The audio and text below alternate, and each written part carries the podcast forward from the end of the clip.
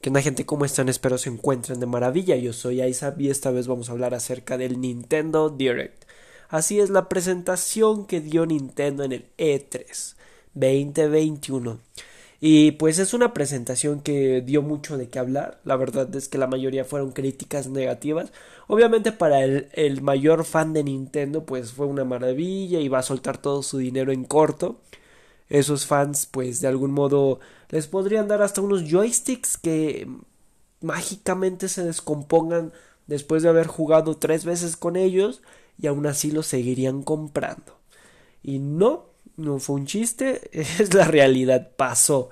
Eh, les vendieron joysticks pues medio chafillas porque la verdad se ve que el material es, es muy sencillo si se descomponen tan rápido a un precio exorbitante porque es de los controles más caros que se pueden encontrar en el mercado.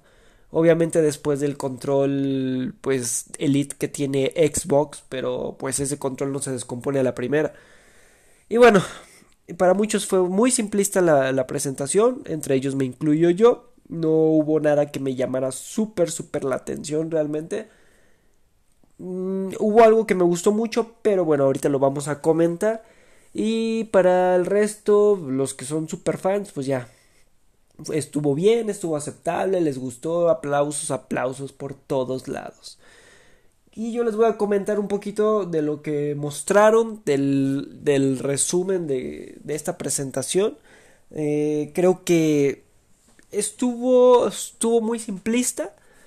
Pudieron haber soltado bombas más grandes, pero también voy a pecar de, de salvar a Nintendo no es que sea hate, hater de Nintendo, en realidad me gustan varios de sus juegos, pero pues un poquito más de esmero. Lo que sí es que ellos van a su ritmo, o sea, ahorita pudieron haberse visto flojos y puede que en un mes, dos meses, tres meses hagan otra presentación o empiecen a sacar trailers de videojuegos que están esperando como el Zelda Breath of the Wild 2. Entonces, pues hablemos un poquito más a fondo de lo que mostraron. Eh, se mostró el Super Smash Bros. Bros. Perdón, el Super Smash Bros. Ultimate. En el cual, pues, van a integrar un personaje del juego Tekken o de, de la saga Tekken. Que el personaje es Kazuya. Un, un, men que se ve bien rudo y todo mamado. Y pues eso es lo único que noté que valía la pena mencionar. Eh, pues muy interesante, no creo aunque es un juego muy muy divertido el Super Smash Bros. Smash Bros. Ay, vaya, ¿cómo, cómo se me lengua la tragua. La tragua. vaya, vaya, ya es el sueño, gente, es el sueño, ya estoy viejito, tengo que dormir mejor. El que sí me encantó y llamó mi super atención porque yo soy muy muy fan de esta saga es Life is Strange. Eh, van a salir el Remastered Collection y el True Colors. Entonces, aplausos. Eh, esta saga me encanta que es como muy aventura, aventura gráfica. Mm, de estos juegos que te dejan pensando acerca de la vida, sobre las emociones y las relaciones interpersonales. Aplausos porque en una Switch, o sea, es increíble. Imagínense, ustedes van, ya sea que en su ciudad haya metro, ya sea que en su ciudad haya metrobús, que no sé, un tren eléctrico Mm, o cualquier cosa, ¿no? En el autobús normal, en, van en el asiento trasero de un Uber, sacas tu Switch y empiezas a jugar este jueguito que de algún modo relaja, o sea, te hace perderte, te hace tener muchísimas emociones y pensamientos. Y me encanta esta saga, desde que la jugué, eh, cuando la encontré en el Game Pass, eh, me, me, fascinó, me quedé enganchado y la verdad es que podría volver a jugarlos, pese a que ya sé más o menos cuáles son los finales, cuáles son las decisiones que, que puede tomar cada personaje. Eh, lo volvería a jugar sin problema, o al menos me vería algún gameplay y estaría viendo la, la expresión o, o, lo que comenta el, el streamer. Entonces, ese sí es un gran aplauso de mi parte, muy mi opinión. Eh, también se mencionó a Guardians, eh, Guardians of the Galaxy, los Guardianes de la Galaxia, que va a salir el 26 de octubre, eh, ya saben, juego de Square Enix. pero al parecer va a estar en la nube, no va a estar como tal físico. Worms Rumble o Rumble, disculpen mi pronunciación, soy muy malo. Eh, este juego es muy a lo Smash Bros. Pero son como gusanitos y con un poquito menos de calidad gráfica. Pero es muy parecido. O sea, son juegos de acción, eh, peleas en los cuales tienes que derribar al otro enemigo de una plataforma. Eh, muy muy similares, nada más que cambian los personajes. Obviamente en uno son como gusanitos y en el otro pues son todos los personajes de Mario y algunos otros que se incluyen por ahí, ¿no? Bueno, personajes de Nintendo en general. El Super Monkey Ball, que es una remasterización de la saga Super Monkey. Eh, pues muy divertidos, realmente son juegos entretenidos, no se les puede exigir más. El Two Point Campus, que es parecido al Two Point eh, Hospital, me parece que se llama así, que son como simuladores de si trabajaras en un hospital o si fueras un universitario en un campus. Este del campus va a salir en el 2022. La verdad es que el hospital ha tenido muchísimo, muchísima fama, mucho pegue, mucho pegue. Eh, también se mencionó a Mario Party Superstars, 29 eh, de octubre, Metroid Dread, otro de los aplausos que yo, yo les voy a dar. Es un jueguito, ya saben, de acción-aventura.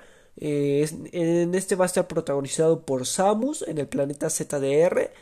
Y será en 2D, pues ya saben, con movimientos bilaterales, nada más hacia adelante o hacia atrás. Muy bonito, se ve coqueto y la verdad es que jugarlo en una Switch, uff, ha de ser una maravilla. El Just Dance, que no va a salir para la Wii, solamente para la Switch. Mm, curioso, curioso.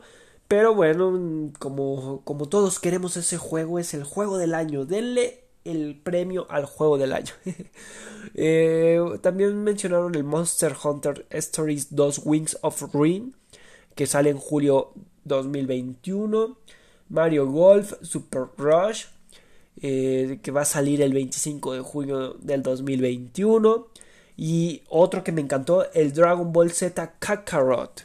Eh, la verdad es que increíble poder llevarte tu, tu, Switch y poder estar jugando donde sea el Dragon Ball Z Kakarot.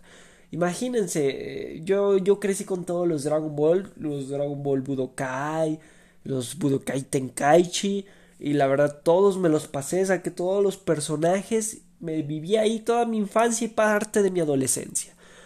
Y increíble que saquen un jueguito para la Switch de Dragon Ball. Entonces se les aplaude.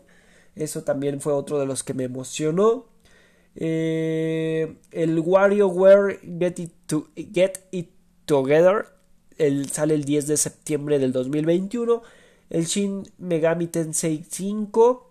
También menciona al, al Danganronpa Decadence, que la verdad yo nunca he jugado esta saga, la conozco como anime y me gustó como anime. La verdad es que de ahí empecé a leer e investigar un poquito de qué funciona esta saga. Pero pues como videojuego no sé, no sé, para mí no me atrae mucho, pero a muchas personas sí les gusta. Entonces lo van a sacar para la Switch. El Fatal Frame Maiden of Black, pues que es un, eh, ya saben, es un survival horror.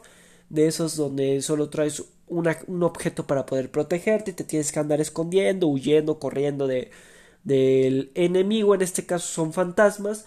Es muy similar a lo Outlast, para los que conocen Outlast que ya saben era un reportero con una cámara, pues aquí son unas chicas con una cámara que capturan fantasmas y así se defienden.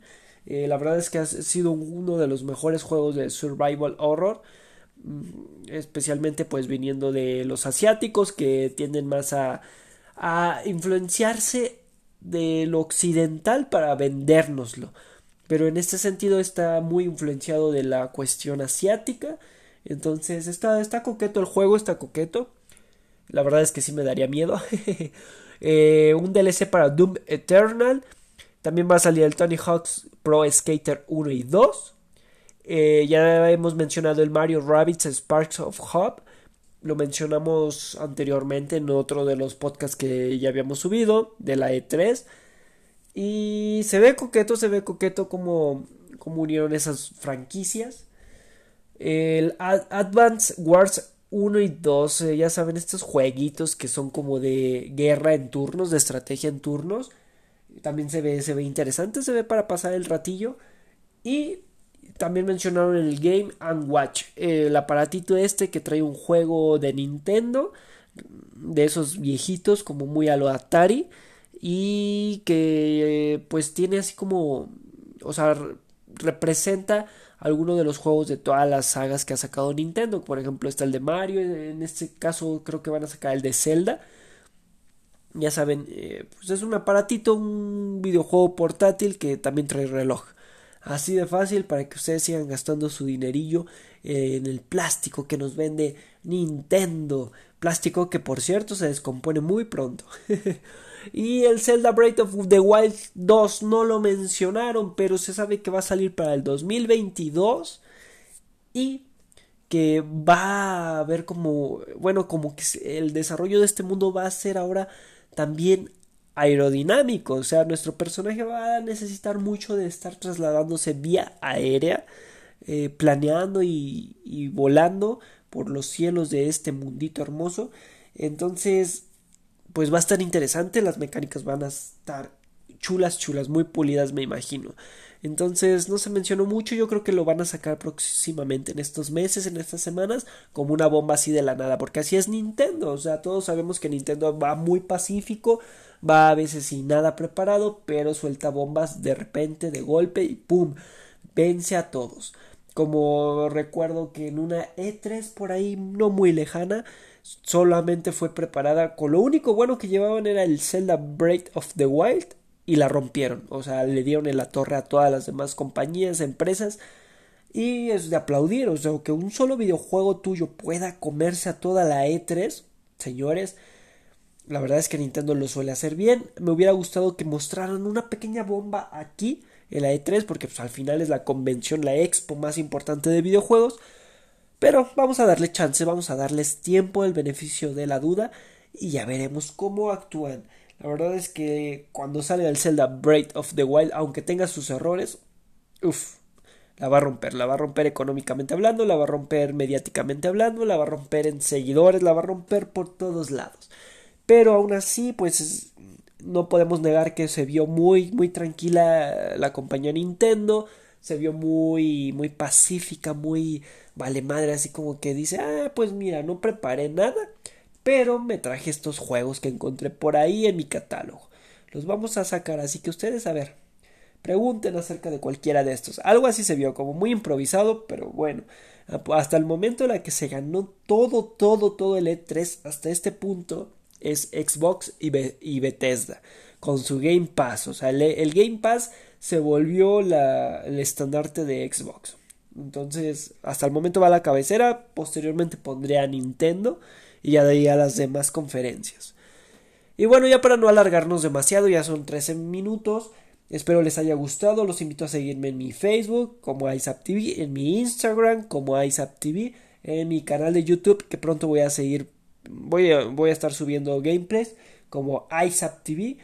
Y pues ya saben, en todas las plataformas de podcast como Spotify, Anchor, Google Podcast como ISAP TV. Síganme, compartan los podcasts, reproduzcanlos una y otra vez, aunque los mutien. Ustedes ayuden a que esto crezca y yo les voy a estar dando más cariño. Entonces, sin más que decir, me retiro, les agradezco muchísimo y hasta luego, gente. Hasta luego y descansen mucho, mucho. Y por cierto, eh, perdón, perdón, ya, ya, ya me iba. Eh, les estaré informando de los gameplays que van a ser más directos, si solo los subo a YouTube o si también los subiré a Twitch. Ahora sí, me despido, hasta luego.